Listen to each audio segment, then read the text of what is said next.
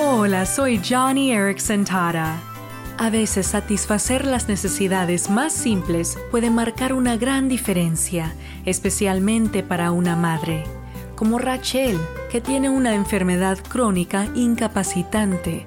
Rachel no puede llevar a su hija a actividades extraescolares y eso le rompe el corazón pero en la iglesia conoció a una dulce niña de 11 años llamada Justine, la cual se le acercó y le preguntó si podía llevar a su hija todas las semanas a una piscina local.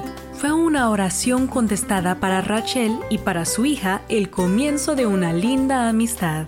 Justine es solo una niña, pero su carácter refleja Proverbios 31, que dice que la mujer virtuosa abre sus brazos al necesitado. Entonces toma el ejemplo de Justine. Acércate a una familia necesitada con ayuda práctica y con los brazos abiertos.